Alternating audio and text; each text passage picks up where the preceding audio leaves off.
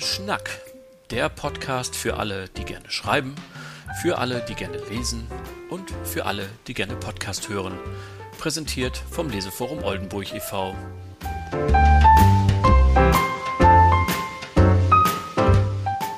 Moin, herzlich willkommen zur vierten Folge Little Schnack. Mein Name ist Oliver Bruns und der begleitet euch auch dieses Mal wieder durch diesen Podcast. Zunächst mal herzlichen Dank für all die vielen Rückmeldungen von euch. Das tut richtig gut. So wird man dann gewahr, dass die Mühe wertgeschätzt wird. So soll es sein unser aller Bemühen hier, äh, die an dem Podcast beteiligt sind, geht ja genau in die Richtung, viel zu erzählen über das Schreiben, Lesen und euch, die ihr diesen Podcast beim Laufen hört, beim Staubwischen, vorm Einschlafen, beim Kartoffelschälen in der Küche, einfach eine gute Zeit zu bereiten. Also vielen Dank für die Rückmeldung. Bloß nicht nachlassen, schreibt uns, wenn äh, ihr noch was zu sagen habt, wenn ihr Ideen habt, wenn ihr Vorschläge habt oder vielleicht auch ein, mal was zu kritisieren. Immer her damit. Wir freuen uns über jedes Echo. In dieser vierten Folge kommt wieder was ganz Besonderes, denn äh, also bisher hatten wir immer Interviews gesendet von Leuten, die konnte ich befragen zu ihrem eigenen Werk und eigenen Leben äh, und dann haben die von sich erzählt.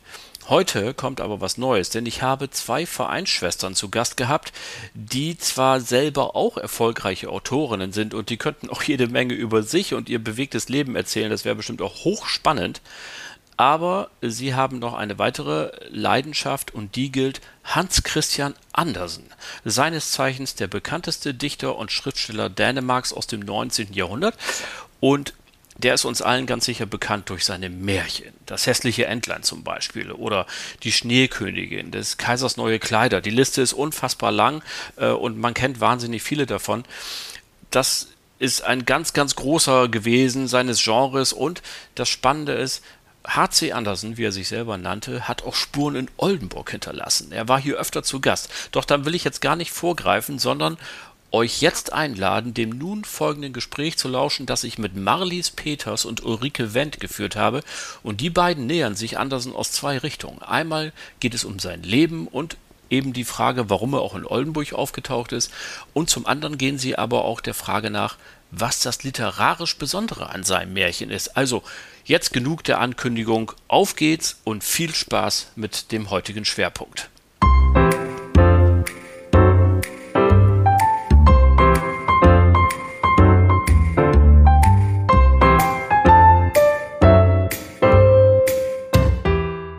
So, und nun befinden wir uns hier in meinem Wohnzimmer und in der Tat sind die beiden angekündigten Damen auch gekommen und äh, haben alles mitgebracht. Der ganze Tisch liegt voll mit Büchern, mit äh, Zetteln und allem Möglichen. Und ich freue mich sehr, dass Sie beide da sind. Hallo Marlies Peters und hallo Erike Wendt. Hallo Olli. Hallo Oliver. So, und dann werden wir uns jetzt mal ganz locker unterhalten über Hans Christian Andersen, ein total spannendes Thema, wie ich finde. Und äh, Marlies, du willst uns ja zunächst einmal ein ganz bisschen was über sein Leben erzählen. Ja, ganz mache ich gerne. Hans Christian Andersen lebte von 1805 bis 1875, war äh, der Sohn eines verarmten Schuhmachers und äh, äh, war das einzige Kind und lebte also relativ äh, naturnah. Er spielte gerne draußen. Er hatte ein Papiertheater. Sein Vater war relativ gebildet und äh, Hans Christian wollte unbedingt Theater spielen und äh, zum Theater gehen. Und sein Vater starb relativ früh und äh, Hans Christian Andersen machte sich mit 14 Jahren ganz allein auf in die Hauptstadt Kopenhagen und äh, mit wenig Geld und hatte vor, äh, Schauspieler zu werden. Das, das, war ja schon mal mutig, ne? Ja, das klappte natürlich sagen, so. überhaupt erstmal nicht, weil, äh, weil er ja noch Schulbildung nachholen musste. Aber äh, insofern hatte er Glück, dass der Thera Theaterdirektor Colin ihn aufgenommen hatte und unterstützt hat. Und äh, ja, ähm, dann erschien 1835 Andersens erster Roman Der Improvisator und er schrieb weiter ganz viele Gedichte und Novellen und äh, an, andere Romane und hat sich natürlich auch mit Märchen befasst. Äh, er hat insgesamt 156 Märchen geschrieben, die ihm aber erstmal gar nicht so wichtig waren. Er wollte eigentlich eher als Romanschriftsteller berühmt werden. Dann ist er also, wenn ich das richtig mitbekommen habe, mit 25 seinen ersten Roman rausgebracht. Hast du was dazu äh, rausgefunden? Wie müssen wir uns das vorstellen? Ähm, hat er davon gelebt? Hat er die verkauft oder so? Nein. Oder war das? Nein. Womit hat er sein Geld verdient? Nein, Weißt du er das? wurde ja finanziell unterstützt so, ah, von dem ah, Theaterdirektor. Ah, okay. Ach, das meintest du damit, Und der Herr Kollege. später, also Okay. er bekam dann ab 1838 ein königliches Stipendium. Das machte es ihm einfacher, dass er äh, eben sorglos leben konnte und dass er auch reisen konnte. Ah, okay. Und der dänische König, der dann äh, die Berühmtheit natürlich äh, zur Kenntnis genommen hat, hat dann das Stipendium immer weiter aufgestockt, so dass Andersen zunehmend reisen konnte. Und äh, das Also er war durchaus schon bekannt, wenn du sagst. in Dänemark schon. ja. In Dänemark kannte Mhm. man. Ah ja. Wobei das auch äh, sehr unterschiedlich aufgenommen wurde. Er wurde auch äh, kritisiert teilweise. Ähm, die Werke ha- haben auch unterschiedliche Qualität natürlich gehabt. So, und äh, er war sehr interessiert. Er war auf der einen Seite ein ganz schwieriger Mensch, ähm, der, ähm, ja, man sagt Hy- Hypochonder, er war sehr weinerlich und sehr empfindsam, sehr, sehr sensibel und äh, hatte viele äh, Wehwehchen eigentlich und trotzdem ist er ganz mutig immer unterwegs gewesen und wenn man sich das Reisen äh, Mitte des 19. Jahrhunderts vorstellt, ähm, mit Postkutschen, mit Ja, ja. Äh, mit äh, kleinen Schiffen, mit, mit wackeligen ähm, Fahrzeugen, äh, dann war das nicht gerade angenehm und er hat oft gelitten und hat äh, sehr viel Ängste gehabt und ist trotzdem unterwegs gewesen.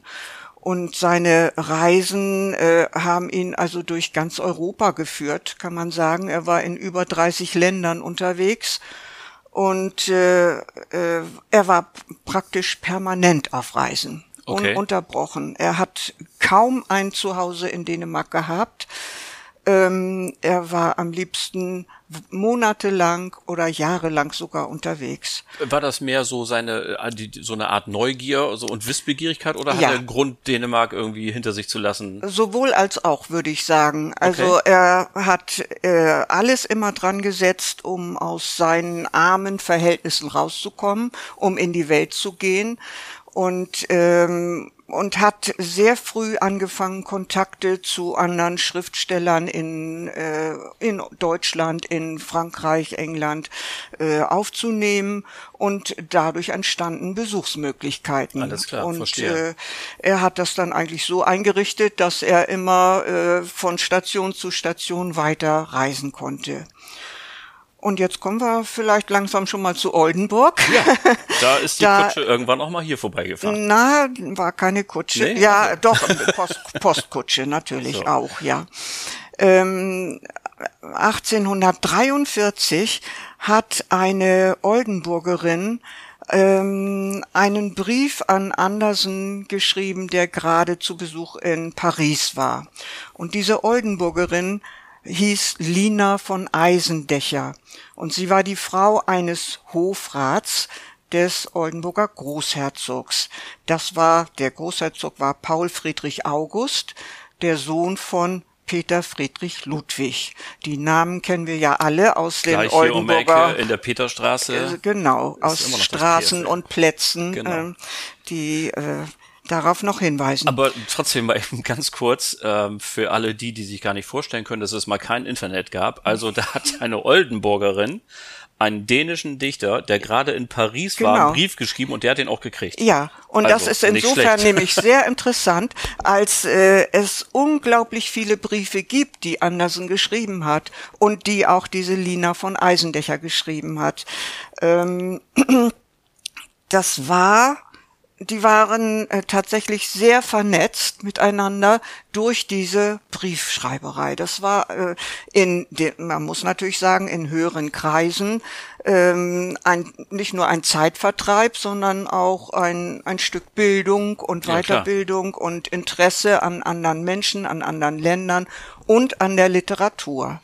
Und äh, Lina von Eisendecher war die Tochter eines äh, Bremer Überseekaufmanns und äh, die Linas Mutter führte bereits schon einen literarischen Salon in Bremen. Und damit ist äh, die Lina groß geworden.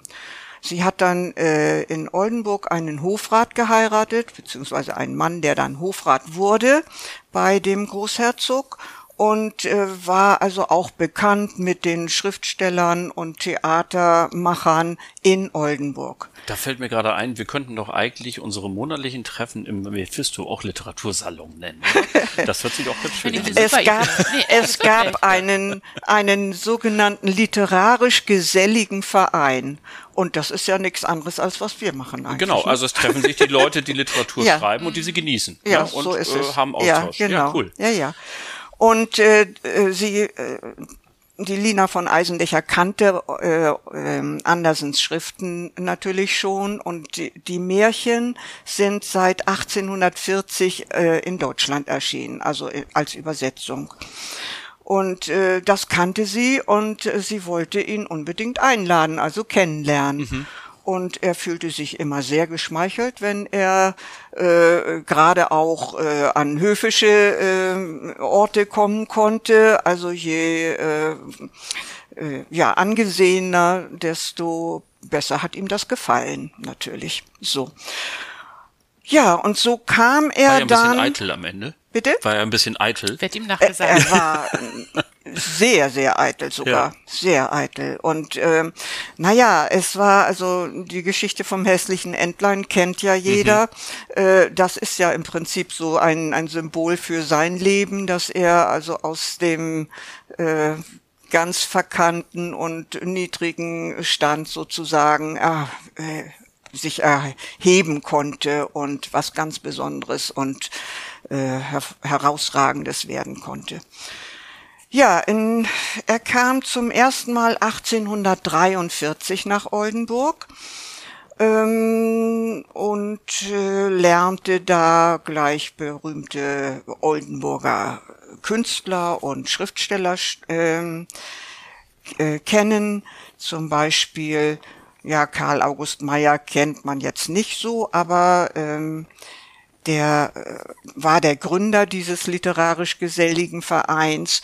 Es gab äh, den Schriftsteller Theodor von Kobbe. Man kennt das manchmal noch von Straßennamen in mhm. Oldenburg, dass die äh, äh, noch bekannt sind.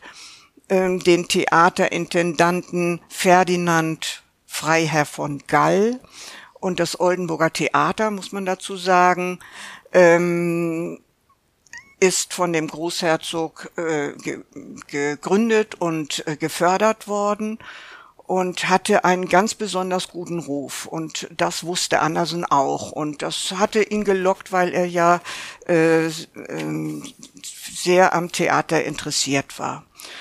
Ja, der Großherzog Paul Friedrich August war mit Cäcilie verheiratet. Die kennen wir ja auch alle vom Namen her, von der Cäcilienschule.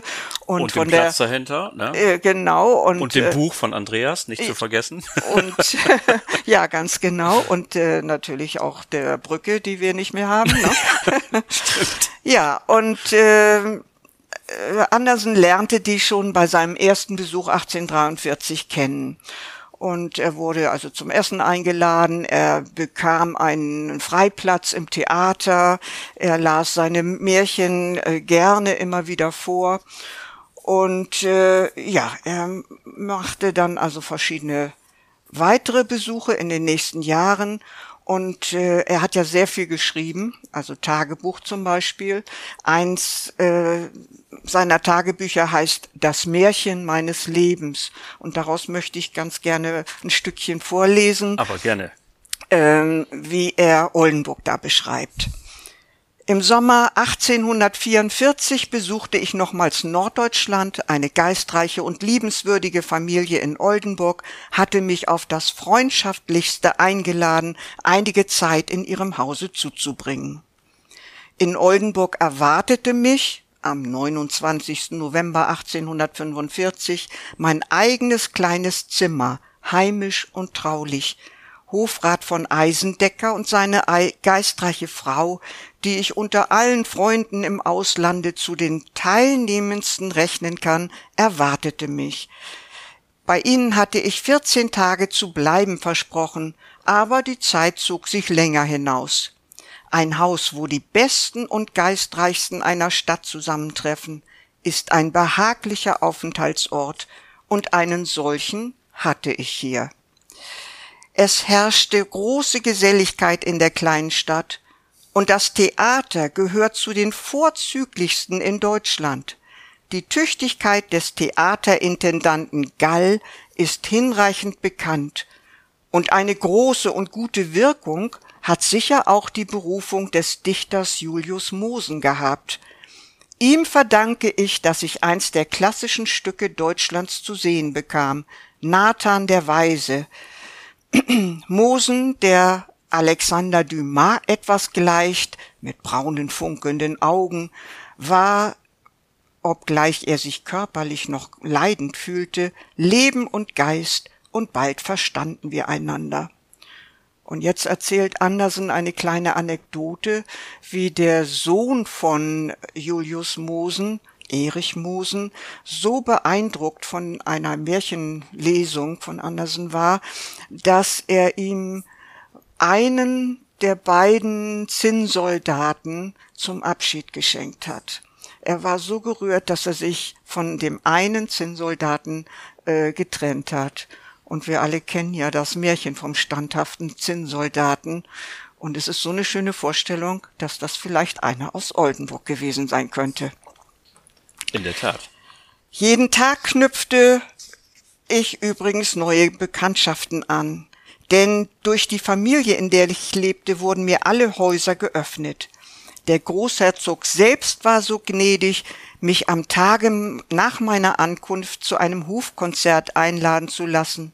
Später hatte ich die Ehre, zur Tafel gezogen zu werden und empfing überhaupt an diesem fremden Hof unerwartet viel Gnade.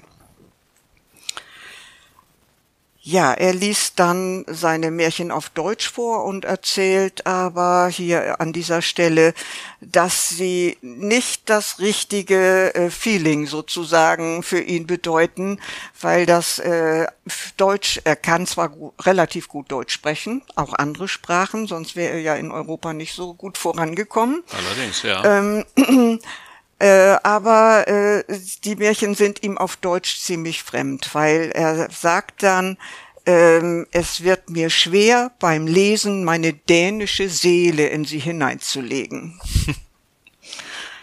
Und jetzt schreibt er noch ein bisschen was über den Winter in Oldenburg. Die Wiesen, die unter Wasser standen und große Seen um die Stadt bildeten, trugen schon dickes Eis. Die Schlittschuhläufer flogen über dasselbe hin und ich saß noch fest in Oldenburg bei den Gastfreunden. Weihnachten näherte sich und zu dieser Zeit wollte ich in Berlin sein.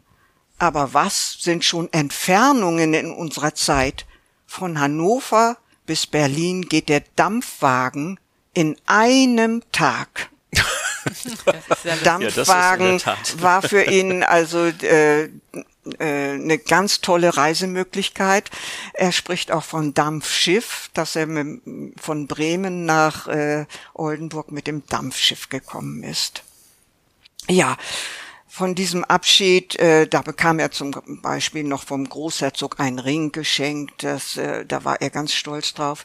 Er ist dann weitergefahren nach Berlin, über Weimar, Wien, Italien, Spanien, bis er dann ein Jahr später wieder in Oldenburg eintrudelte und mhm. einen nächsten Besuch machte. Der war dann nicht mehr so erfolgreich, weil er nämlich äh, relativ äh, schlecht sich behandelt fühlte. Da gab es einen Theaterkritiker, Adolf Starr, und der hat äh, Kritik geübt an den kindlichen Märchen, die für ihn gar nicht so in die Zeit passten. Schau mal einer an, schon damals Stress mit dem Feuilletonisten. Ne? Ja, genau. Und äh, da fühlte sich äh, Andersen gekränkt und äh, ja, in seiner Ehre gekränkt und äh, schreibt dann in seinem Tagebuch, dass da Wolken diesen Besuch in Oldenburg 1846 überschattet haben. Ist es jetzt tatsächlich seine letzte Erinnerung an Oldenburg? So? Nein, er ist dann äh, ein Jahr später nochmal gekommen. Da ist aber nicht so viel Spektakuläres drüber berichtet worden. Dieser Theaterkritiker Adolf Starr, der schreibt nämlich äh, über Andersen äh, an verschiedenen Stellen etwas. Und ich habe eine, eine Stelle gefunden, wo die Schriftstellerin Fanny Lewald, das war eine äh, kritische Schriftstellerin des 19. Jahrhunderts, eine Vorkämpferin für die Frauenemanzipation, mm, in Rom den Adolf Starr kennengelernt hat. Die waren zu dem Zeitpunkt noch beide verheiratet und lernten sich dann kennen und lieben und haben dann später in Berlin geheiratet. Aber äh, Fanny Lewald, die beschreibt jetzt, wie äh, sie Andersen bei seinem Besuch in Rom erlebt hat lang mager, mit Gliedern, die er so hängen trug, als säßen sie nicht fest an seinem Körper, mit einem sehr unschönen Gesichte, war er uns im ersten Augenblick eine sehr auffallende, ja eigentlich eine komische Erscheinung. Aber seine wahrhaft kindliche, zutrauliche Gutmütigkeit und seine Zufriedenheit mit der Welt, mit den Menschen, mit sich und seinem Schicksal hatten etwas Rührendes, das ihn für uns, das für ihn einnahm.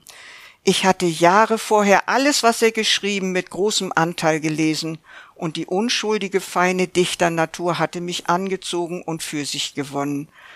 Nun man ihn vor sich hatte, sah man, wie er eins war mit seinen Dichtungen. Kaum in Ruhm angelangt, begann er vorzulesen, wo man ihn immer hören wollte, und wo er vorlas, fehlte in seinem Programm niemals die Geschichte von der hässlichen Ente, die sich in einen schönen Schwan verwandelt. Es war dies eine Art von Gleichnis, in dem er sein Schicksal versinnbildlichte. Und es ist mir begegnet, dass ich an einem Tage dreimal bei einem Frühstück, bei einem Kaffee und in einer Abendgesellschaft diese Erzählung zu genießen bekam, so dass es mir des toujours Canard, immer Ente, doch beinahe zu viel war, besonders weil Andersens Aussprache des Deutschen, dessen er sich übrigens sehr geläufig zu bedienen wusste, durch die vielen Gutturallaute sehr hart und unangenehm erschien. Die Frauen hatten ihn alle gern, die Kinder, die er an sich zog, wo er ihrer habhaft werden konnte, hingen ihm augenblicklich an, und wenn er es einmal über sich brachte, von sich und seinen Märchen abzusehen, musste man ihn liebgewinnen. Indessen Starr, das ist dieser Theaterkritiker, konnte sich mit Andersens Naivität im Leben nicht recht befreunden, konnte es nicht verstehen, wie ein an Jahren reifer, gebildeter Mann in Rom auf den Trümmern einer so gewaltigen Vergangenheit an Märchentendeleien denken könne und er hielt sich deshalb von den Vorlesungen so viel wie möglich fern. Hm. Ja, das sind ja beeindruckende Quellen, die du hier zusammengetragen hast. Ich finde das ganz großartig und ja. in, in, Gedanken äh, sitze ich in den Postkutschen und in Oldenburger Theater und auf dem Sizilienplatz. Ich würde dir total gerne eine Frage stellen, die ich gleich auch Ulrike stelle, die hätte ich eigentlich ja schon zu Beginn stellen können. Woher kommt deine Leidenschaft für dieses Thema? Zu sagen, Hans Christian Andersen so, ja. das äh, man sieht das hier, auch deine Leidenschaft ist ja, ja. spürbar so. Ähm, wo hast du diesen Ansatzpunkt gehabt und warum ist das für dich ein natürlich Thema Natürlich liebe ich Märchen, natürlich habe ich ganz, ganz, ganz viele Märchenbücher, eine riesenhafte Sammlung und Andersen gehörte schon immer als Kind zu meinen Lieblingsmärchendichtern äh, und Schriftstellern. Und äh, ganz besonders habe ich das Märchen vom fliegenden Koffer geliebt. Und äh, da geht mir heute noch das Herz auf. Und äh, wenn ich das heute lese, denke ich, äh, es äh, ist eigentlich ein, ein nicht besonders tolles Frauenbild, äh, wenn da also die Prinzessin in dem Turm sitzt und da kommt jetzt einer äh, geflogen und holt sie ab naja, und dann verbrennt er. Aber, ne? aber ja, na ja, aber gibt's ja heute auch noch, ne? Ja. Ähm, äh, aber ich fand die Vorstellung, in einem fliegenden Gegenstand sitzen zu können, als Kind so toll. Das hat meine Fantasie immer beflügelt. Ja, das kann ich gut verstehen. Ja, und, und äh, die Informationen jetzt, das musste man noch nachtragen, kommen aus einem sehr, sehr interessanten Buch. Da ist der Briefwechsel von Lina von Eisendächer mit Hans Christian Andersen veröffentlicht worden, und zwar von Paul Rabe. Das finden der, wir natürlich in den Show Notes. Der lange Zeit äh, Bibliothekar in Oldenburg war an der Landesbibliothek. Das Guck muss noch gesagt werden. Das muss auf alle Fälle gesagt ja. werden. So viel Zeit muss sein. Genau. Marlies, vielen Dank bis hierhin. Das Gerne. waren großartige Einblicke, wie gesagt, und äh, wir switchen sofort äh, rüber zu Ulrike. Ähm, und äh, auch an dich vielleicht die allererste Frage vorweg. Du hast dich auch leidenschaftlich mit Hans Christian Andersen beschäftigt. Wo kommt deine Leidenschaft her? Das werden wir gleich erfahren. ja, oder ich, so. Wenn wir jetzt äh, einsteigen, weil äh, ich habe da auch eine ganz persönliche Beziehung, eine ganz persönliche Erfahrung und die habe ich jetzt hier gleich, wollte ich euch gleich gerne erzählen. Äh, ich finde das ganz toll, was Marlies eben schon alles erzählt hat und berichtet hat. Und besonders beeindruckend fand ich ja, was du zum Schluss vorgestellt hast, nämlich sein Erscheinungsbild, wie er auftritt und wie er auf die Leute wirkt. Das ist ja sehr plastisch geworden. Und da finde ich, können wir gleich jetzt einfach mal weitermachen. Und sehr gerne. Legen da los. Ich wollte nämlich mich ganz gerne mit, äh, damit beschäftigen, wie Hans Christian Andersen eigentlich so äh, bekannt geworden ist. Was hat er gemacht, dass er so ein äh, äh, berühmter Autor geworden ist? Vielleicht können wir dem ein bisschen auf die Schliche kommen. Du hast ja schon, Oliver, eine ganze Reihe interessanter und auch bekannter Leute in deinen Podcast vorgestellt.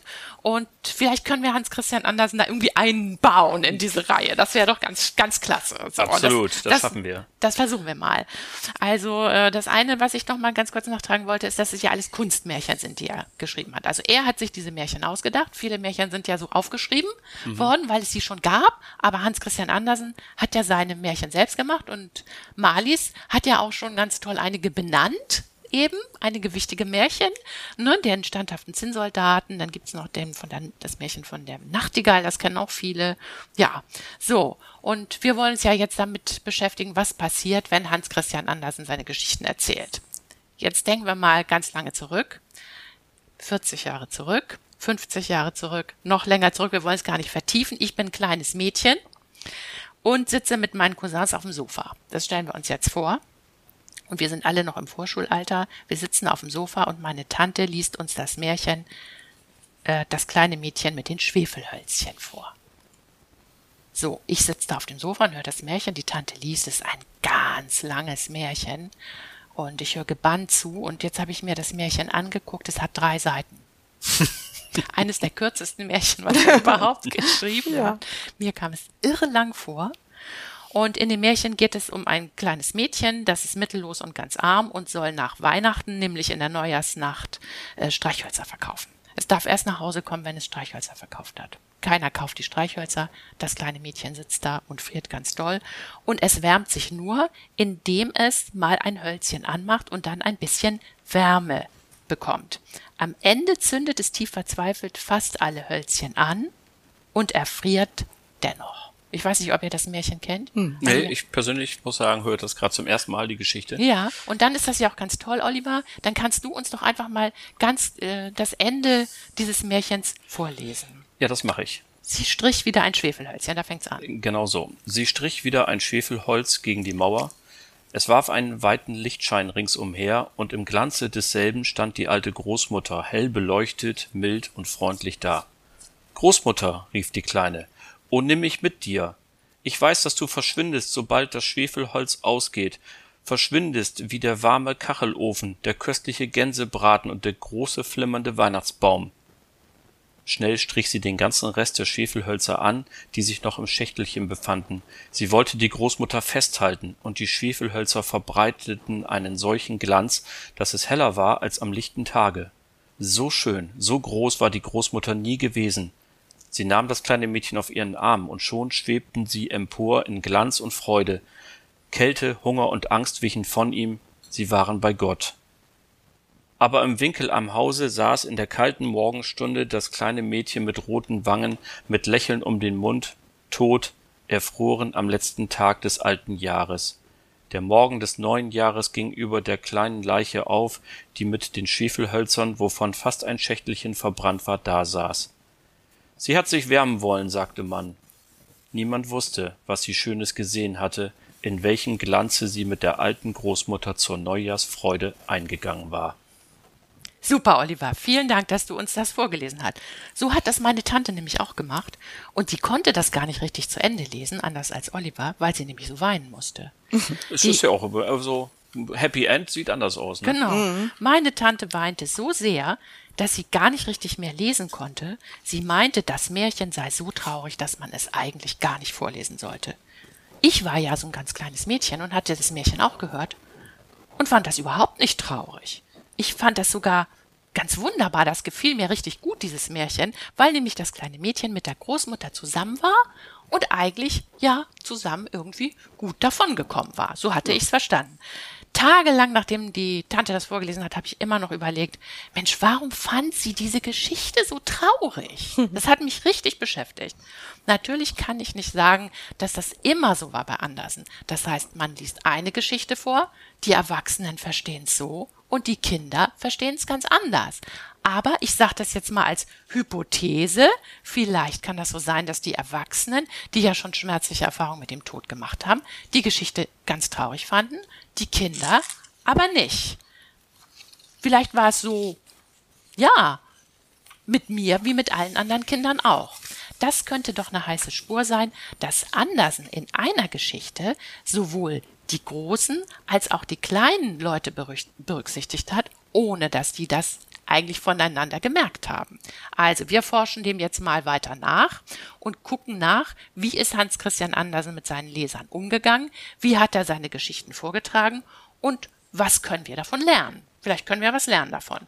Also, Andersen hat seine Geschichten nicht nur am Schreibtisch geschrieben, er hat nicht gesessen und sie im Kämmerlein verfasst, sondern er hat das, wie Marlies schon so gut gesagt hat, er hat das einfach geliebt, die Geschichten zu erzählen und er hat sie gerne vorgetragen.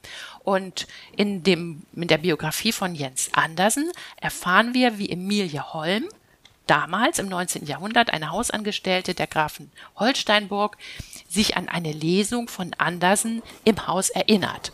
Marlies, erzähl mal. Lies mal vor, was sie gesagt hat. Er war die Figur, von der er erzählte. Tölpelhans, die Prinzessin, die Hexe im Feuerzeug und die Tiere, deren putzige Bewegungen und komische Laute er bis zur Vollkommenheit nachahmen konnte, dabei aber nie übertrieb. Es war die Stimmung, die er haben wollte, und, vor, und allein dadurch, dass man ihn sah, fühlte man sich in eine andere, wunderbare Welt versetzt. Genau, so war das. Also Andersen hat vor den Erwachsenen seine Texte vorgelesen und dann muss er mit seiner Stimme und mit der Art des Vortrags so gearbeitet haben, dass alle ihm ziemlich gut zuhören konnten. Damals hat auch der berühmte Komponist Felix Mendelssohn Bartholdy ihn einmal gehört und der hat hinterher gesagt äh, dazu, wie er liest, ähm, Sie lesen beispiellos. Es gibt niemanden, der so wie Sie Märchen liest. So hat er das also für seine Erwachsenenzuhörer gemacht. Äh, ich glaube auch, dass er nicht nur vorgelesen hat, sondern er hat die Leute auch beobachtet und hat dann nach den Reaktionen auch seine Texte immer noch mal wieder verändert. Also der hat praktisch äh, ja von diesen von diesen Lesungen auch selber profitiert. Okay, also das heißt, er hat im Grunde genommen sich die Reaktionen der Erwachsenen angeguckt, ähm, um dann zu gucken, ob seine Texte funktionieren. Genau. Sozusagen. Und deshalb hat er auch, so wie Marlies das erzählt hat, immer wieder vorgelesen. Manchmal immer und immer und immer wieder. Die Leute konnten schon nicht mehr. Ja, aber er hat sie praktisch auch als Probe Menschen genommen, um Probeleser. Hm. Probeleser, um seine Texte zu verbessern. So, also äh, das waren jetzt die Erwachsenen. Wenn er aber Kinder als Zuhörer hatte, dann hat er das ganz anders gemacht. Er hatte also nicht vorgelesen. Er hatte dann nämlich Spaß dran, mit den Kindern auf Augenhöhe in Kontakt zu treten, sich also in ihre Welt praktisch hineinzubegeben. Und das hat er ohne Probleme gemacht. Wir hören von dem äh, mit Andersen befreundeten Edward Collin, das Folgende, was uns jetzt Oliver nämlich vorliest. Genau, das war ja sein Protégé aus ähm, seiner, Genau. den, den du eben erwähnt hast. Das war der ne? Sohn von dem Ah, Theaterdirektor. Ja, okay. Gut, genau. Und der sagt, schon den Kleinsten erzählte er Geschichten, die er entweder improvisierte oder die auf Kindermärchen und Volkssagen basierten, die er selbst als Kind gehört hatte. Hier fühlte er sich absolut sicher, glaubte an den Wurzeln der Sprache zu sein und erzählte auf eine ganz und gar persönliche Weise. Er redete ununterbrochen, reichlich versehen mit den für Kinder bekannten Redensarten und mit Gesten, die dazu passten. Selbst dem trockensten Satz gab er Leben. Er sagte nicht, die Kinder kamen auf den Wagen, dann fuhren sie los, sondern gern kamen sie auf den Wagen, auf Wiedersehen, Vater, auf Wiedersehen, Mutter, die Peitsche knallte, klatsch, patsch, und weg fuhren sie, hey, nun geht's los. Super, Oliver. Genau so muss das gewesen sein. Ja, so ähnlich, ne? Ja, jetzt können wir uns das total gut vorstellen. Ja, Du darfst also, ab jetzt Hans zu mir sagen. das mache ich. Ja, also so hat das Hans-Christian Andersen wirklich geschafft, mit seinen, seinen Geschichten alt und jung zu erreichen. Und das war ihm ganz wichtig. Das heißt, äh, das, was meine Tante und ich mit der Schwefelhölzchen-Geschichte erlebt haben, das war, so möchte ich sagen, das war beabsichtigt. Vielleicht hat Hans Christian Andersen das sogar geplant, das Ende der Geschichte so zu machen, versteht ihr, dass sowohl die Erwachsenen auf Ja. ihre Kosten kommen, emotional stark bewegt sind und die Kinder auch. Also ich würde ja aus dem heutigen Blickwinkel sagen, in diesem Podcast haben wir auch schon mehrfach ja über das Thema Marketing gesprochen. Letztendlich müssen die Erwachsenen das Buch ja auch kaufen. Also die Kinder haben ja in Genau. aller Regel kein Geld. Also Genau. insofern wäre das, gibt es dafür Ja. Hinweise, dass er auch so gedacht hat und sagte, na ja, du, ihr habt ja gesagt, das war ein erfolgreicher Mann. Also Super irgendwo muss das ja herkommen. Ja. Ja. Ja. Durch Buchverkäufe und wahrscheinlich hat er, war das ja auch, war das so ein bisschen Marketing-Trick auch von ihm zu sagen, wenn ich die Erwachsenen habe, die müssen es ja kaufen oder? Beide hat. Er hat es wirklich Ja. geschafft, beide zu erreichen. Und er hat im Grunde ja hier zwei Geschichten in einer geschrieben. Die sieht ja aus wie eine Geschichte, aber wenn man sich das überlegt, dass so- sozusagen die Annahme, das Verständnis der Geschichte bei den großen und den kleinen Leuten ganz unterschiedlich war, dann sind es praktisch zwei Eigentlich Geschichten zwei, in einer. So, Ja. das ist eine ganz hohe Kunst. Das ist eine ganz, ganz hohe Kunst, finde ich. Und das mh, gilt ja noch mehr, wenn man bedenkt, dass die Geschichten heute auch alle noch begeistern. Das heißt, sie sind unabhängig vom Zeitgeschmack und er hat es also wirklich geschafft, diese Spannungsbögen, die er aufbaut, zeitunabhängig herzustellen. Also können wir das auch für weitere Teile seines Werkes jetzt annehmen oder äh, weil du hast es ja in der einen Geschichte jetzt festgemacht, Mhm. weil das deine Erfahrung war. Das kann man aber auch für andere Geschichten sagen, dass die auch so funktionieren. Also das äh, müsste man jetzt im Einzelnen untersuchen. Das wäre jetzt unsere Hypothese, die wir Ja, jetzt ah, hier, okay. wir Mhm. spannende drei Leute, haben, machen jetzt eine neue Hypothese zu Hans-Christian Andersen. Das ist jetzt unsere Hypothese. Es könnte so gewesen sein, dass das ein Element seiner Arbeit war, nämlich das Element, wirklich alle zu erreichen und alle auch gezielt anzusprechen. Sagt mir sofort Bescheid, wenn ihr fertig seid. Ich lade euch dann wieder ein zum Podcast. Ja, also Mhm. äh, das finde ich ganz spannend. Die, seine Märchen haben ja, als kleiner Nachtrag noch, seine Märchen haben ja alle keine Bilder. Er wollte gerne auch malen, aber er konnte nicht malen. Er hat dann mal so, ich habe jetzt hier einen, kann man ja leider nicht sehen, er hat dann auch mal so Scherenschnitte probiert und gemacht, aber unter dem Aspekt, den wir jetzt rausgefunden haben, ist es ja so, wenn zwei Geschichten in einer stecken, sind ja Bilder eigentlich gar nicht so günstig. Weil für Hans Christian Andersen waren ja die Bilder am wichtigsten, die bei den Zuhörern im Kopf entstanden. Und die konnten ja sehr unterschiedlich sein. Wenn jetzt da schon fertige Bilder in der Geschichte dran sind, dann beeinflusst das ja die Fantasie.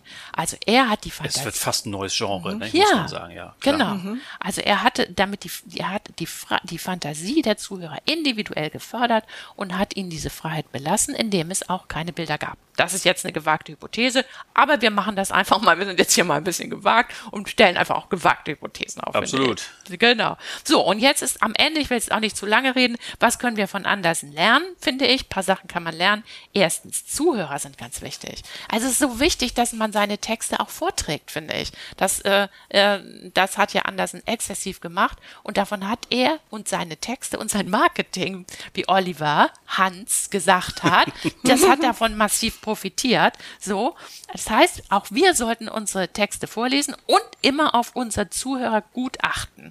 So, dann kann man auch noch lernen, dass man sich auf die Fantasie der Leser verlassen kann und dass man ihnen auch Raum lassen soll, selbst etwas mit den Texten zu machen.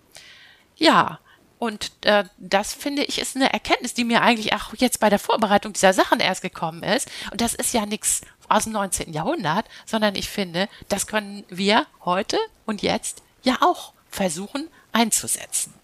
Absolut. Und wir können ja bei der Gelegenheit äh, nochmal darauf hinweisen, dass wir in unserem Leseforum genau dafür Raum lassen. Genau. Wir mhm. treffen uns immer am genau. zweiten Dienstag im Monat im Mephisto, sofern es die Corona-Rahmenbedingungen zulassen. Sonst machen wir es online und geben eben jeden dort die Möglichkeit, seine, ähm, seine Dinge vorzutragen, bieten ein Publikum und äh, in der Tat, ich finde ja auch immer, ich lese ja total gerne vor, ich finde das ja super und vor allen Dingen, ähm, weil es ja auch eine ganze Reihe von Reaktionen gibt, die sind eben ehrlich. Also mhm. Lachen zum Beispiel. Ja, genau. gerade wenn man versucht, mal eine Pointe einzubauen und man liest das mhm. einfach mal vor und dann stellt man fest, oh, da sitzen zehn Leute, die lachen tatsächlich an der Stelle. Genau. Weil also mit, mit Ausnahme vielleicht vom völlig gewieften Schauspieler kann man Lachen nicht spielen. Das ist eine mhm. sehr ehrliche Reaktion. Mhm. Applaus, klatschen kann mhm, jeder, genau. das äh, mhm. kann man auch aus Höflichkeit machen. Also, wir, äh, liebe Leute, die das hier hören und vielleicht noch nicht Stammkunden sind bei uns und Stammzuhörer, kommen Sie gerne zu uns ins äh, Mephisto, zweiter Dienstag im Monat, immer um 19 Uhr. Alle Termine finden Sie selbstverständlich auf unserer Homepage äh, leseforum-oldenburg.de oder auch auf unserer Facebook-Präsenz. Auch da einfach mal eingeben, Leseforum Forum-Oldenburg. Da finden Sie alles.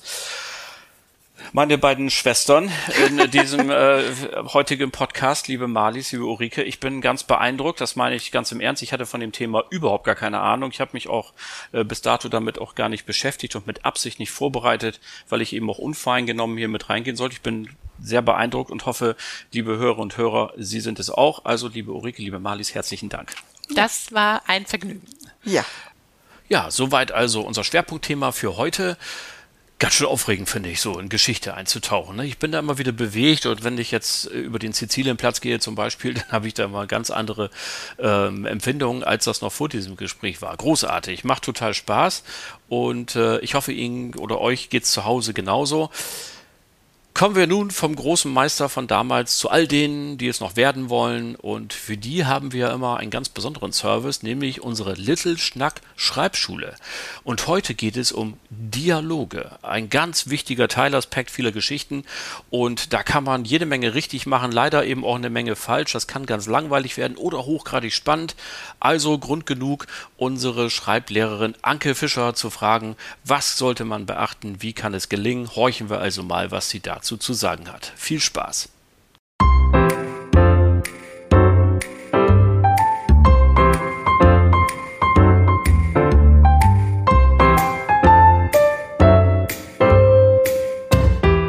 Und auch heute, liebe Hörer und Hörer, bin ich wieder nach Bremen gefahren und befinde mich wieder am Tisch der sehr geschätzten Anke Fischer. Hallo Anke. Hallo. Schön, dass du dir wieder Zeit nimmst und ähm, wir wollen uns heute mal über ein Thema unterhalten, das glaube ich, mit, also zumindest meine Wahrnehmung, mit zu den kompliziertesten gehört, dass es beim Schreiben gibt, nämlich einen richtig super geilen Dialog zu schreiben. Und ähm, ich erinnere mich an viele Workshops bei dir. Du hast mir ständig welche zusammengestrichen und gesagt, so nicht, mach das mal anders. Und insofern freue ich mich, dass ich dir jetzt für die Hörer und Hörer dieses Podcasts die ein paar wichtigsten Tipps entlocken kann. Was muss ich beachten, damit ich einen richtig coolen Dialog schreibe? Ja, was muss ich beachten? Ich muss vor allen Dingen beachten, wem ich meinen Dialog in den Mund lege. Denn Dialoge kennzeichnen Figuren. Der Dialog macht deutlich, welche Sozialisation, welchen Bildungsgrad, welche Moral meine Hauptfigur hat. Mhm. Und das ist eigentlich das Allerwichtigste. Ich muss meine Figur so sprechen lassen, dass sie authentisch zu der Figur passt. Also nicht alle Figuren sollten gleich sprechen. Das ist ja schon mal Wie schwierig. Wie im richtigen Leben. Ne? Wie im richtigen ja. Leben. Auch da erkenne ich ja, sobald ein Mensch spricht, so relativ erkenne ich zumindest, wie er so drauf ist, was er für eine Laune hat.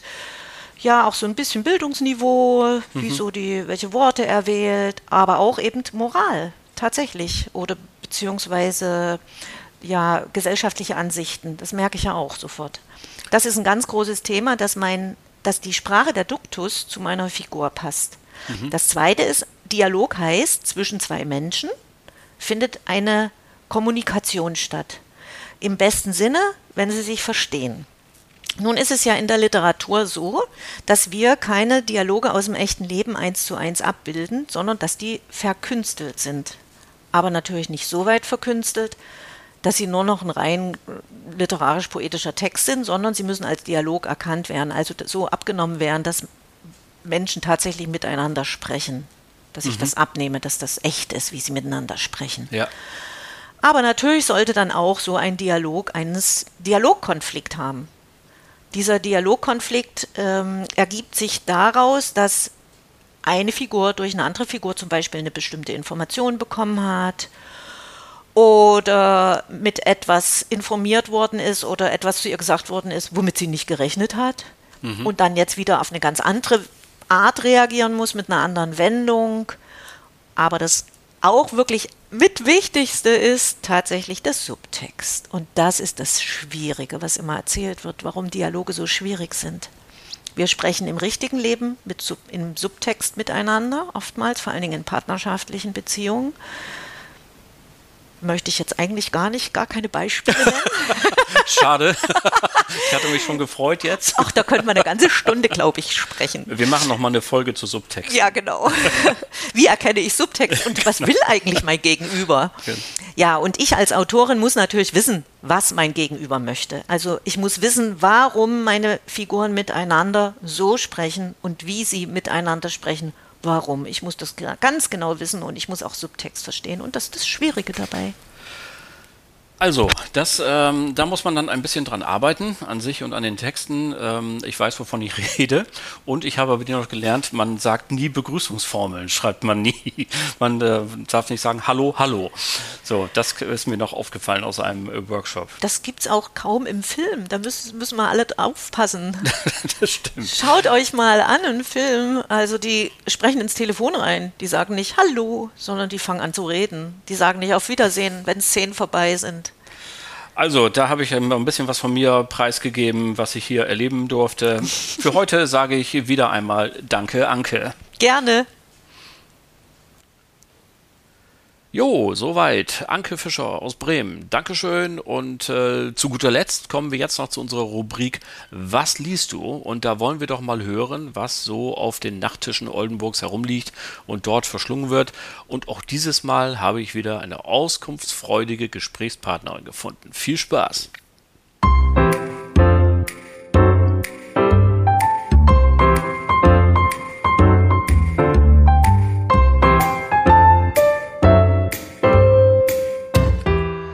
So, liebe Leute, und nun sind wir mittendrin in der Rubrik Was liest du? Und wie Sie das ja von uns kennen, haben wir jedes Mal eine Frau oder einen Mann hier, der irgendwie in Oldenburg bekannt ist, so ein bisschen hier Fußspuren hinterlässt oder hinterlassen hat, wie man das so nimmt. Und heute habe ich eine Frau eingeladen und sie hat sogar zugesagt, wie schön, die 33 Jahre lang äh, bei vielen von Ihnen morgens am Frühstückstisch irgendwie zu Gast war, zumindest in gedruckter Form. Sie war nämlich bei der Nordwestzeitung bis 2018 und wie es danach weitergegangen ist und was sie heute macht, das erklären wir gleich. Erstmal ganz herzlich willkommen und vielen Dank an Sabine Schicke. Ja, ich danke Ihnen, Herr Bruns, für diese freundliche Einleitung und freue mich, dass ich was zum Thema Lesen sagen darf. Was mache ich heute? Also, ich bin bei der NWZ früher ausgestiegen. Das war von langer Hand vorbereitet, weil ich gerne noch etwas anderes machen wollte. Ich habe ursprünglich mal Lehramt studiert, wie viele Oldenburgerinnen oder Oldenburger. Und dieser Impetus, anderen Menschen äh, sozusagen bestimmte Dinge vielleicht anreichen zu dürfen, der war auch für mein fortgeschritteneres Alter äh, im Plan. Und da ist eine Berufsgruppe, die sich aus meiner Medizinberichterstattung entwickelt hat, im Fokus und das sind die Chirurginnen. Betonung auf innen, weil ich mich da dafür einsetze, dass mehr Frauen in Führungspositionen äh, sich engagieren. Und so bin ich häufig in Berlin oder auch in Köln äh, beim Berufsverband der deutschen Chirurgen, eine weibliche Form gibt es gar nicht, oder bei der Perspektive Chirurgie engagiert für Seminare, die Frauen empowern, um es mal neudeutsch zu sagen. Ja, und sonst bin ich gerne äh, frei, zeitlich natürlich auch in Städtereisen unterwegs, gerne in Theatern und Opernhäusern. Ja, so viel zum Thema Ruhestand. Davon kann ja wohl kaum die Rede sein. Wunderbar, das ähm, ja klingt total spannend und äh, wir haben ja auch im Vorgespräch geklärt. Gerade heute, wo wir es hier aufzeichnen, haben Sie auch einen wunderbaren Erfolg mit einer Ihrer Klientinnen gefeiert. Umso besser. Kommen wir zum Lesen. Sagen Sie mal, Frau Schicke, so ähm, eigentlich eine, eine blöde Frage, finde ich, an eine so lange äh, als Journalistin tätige Frau, aber ich stelle sie trotzdem. Was bedeutet Ihnen Lesen im Allgemeinen? Lesen ist für mich, und das schon seit Jahrzehnten, so etwas wie täglich Brot. Lesen ist die Flucht aus der Realität in neue Welten, wenn man es einmal über die Belletristik äh, sich erschließt, aber es auch immer sozusagen etwas Neues zu lernen und eben anders als online vertiefen. Ich kann entscheiden, wie weit ich gehen will, in welchem Tempo. Und für mich ist auch die Haptik wirklich wichtig. Ich bin schon als Jugendliche zur Oldenburger Jugendbibliothek gefahren mit dem Fahrrad und habe mir 12, 13 Bücher geholt, je nach Altersphase. Mädchengeschichten, Honey und Nanny oder Detektivgeschichten oder whatever. Das war mein Schönstes, mit den neuen Büchern nach Hause zu kommen und meinetwegen in der ersten Nacht mit Taschenlampe unterm Bett weiterlesen zu dürfen. Und umso älter ich wurde, umso mehr äh, änderten sich natürlich die Sujets. Aber ich habe immer viel gelesen und schöne Sprache und schöne Plots sind etwas Wunderbares. Und wahrscheinlich auch irgendwann nicht mehr unter der Bettdecke, gehe ich von aus.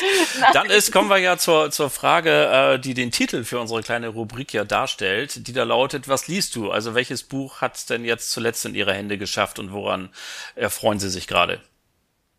Also ich lese nie nur ein Buch. Es sind immer mehrere meistens so drei oder vier und das ist auch im Moment so. Ähm, ich fange mal an mit den Maschen der Narzissten. Da geht es um narzisstische Menschen, sowohl in Partnerbeziehungen, aber besonders auch um narzisstische Menschen in beruflichen Beziehungen, die es häufig in Führungspositionen schaffen, weil sie sehr extrovertiert sind, weil sie häufig sehr charmant sind und weil sie auch an sich selbst den Anspruch haben, natürlich eine Führungsposition zu haben. Was also kann man tun, um mit denen umgehen zu können, um mit denen nicht in so eine Art Co-Narzissmus zu verfallen und sich von denen den in den Wahnsinn und in den Burnout treiben zu lassen. Das ist natürlich so auch meinem, meiner Seminartätigkeit geschuldet, aber es ist eben auch einfach meinem Interesse an diesem Thema. Auch im Journalismus sollen sich ja narzisstische Persönlichkeiten tummeln. Man hört davon, äh, geschuldet. Ja. Man hört davon. Die einen sagen so, die anderen sagen so. Und es ist kein Phänomen, ähm, sagen wir mal, nur der Vergangenheit. Also als ich unlängst in Berlin war, äh, sah ich überall die Menschen mit Selfies, mit ihren Sticks unterwegs. Es ist ja auch eine gewisse Art von Narzissmus. Und wir leben so außenorientiert, glaube ich, wie kaum eine Generation vor uns. Aber damit wir nicht zu viel Zeit verbrauchen, ich kram auch immer in meiner riesigen Bücherwand und finde Dinge. Zum Beispiel der schwarze Schwan, Nessim Nicholas Taleb, hat den geschrieben. Das ist etwas, der schwarze Schwan ist ein Synonym für Phänomene, die man nicht antizipieren kann, nicht prognostizieren kann, sondern die plötzlich auftauchen und im Worst Case die Welt verändern, wie wir es ja gerade erleben mit Covid, mit Corona. Mhm. Und da habe ich einfach nochmal nachgelesen, was er da so skizziert hat. Das liegt also auch auf meinem Nachttisch, der ein Stuhl ist.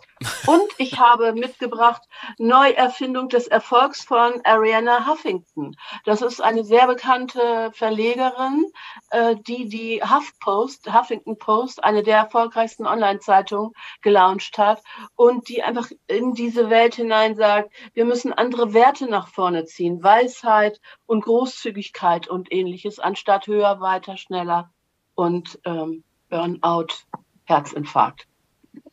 Das sind sozusagen meine Sachbücher, in die ich mich vertiefe, in denen ich blättere, wo ich die Zeit vergesse und das finde ich ist das Schönste am Lesen. Aber jetzt sagen Sie mir doch bitte noch, dass Sie auch noch eine schöne Geschichte gerade lesen. Das ist, also die Sachbücher, ich finde die alle hochspannend. Ich kenne sie nicht, habe sie alle schön mitgeschrieben, stehen auch dann nachher natürlich in den Show Notes, äh, damit Sie das nachvollziehen können, liebe Hörerinnen und Hörer. Aber Sie haben doch bestimmt auch noch eine gute Geschichte, von der Sie sich gerade gefangen nehmen lassen.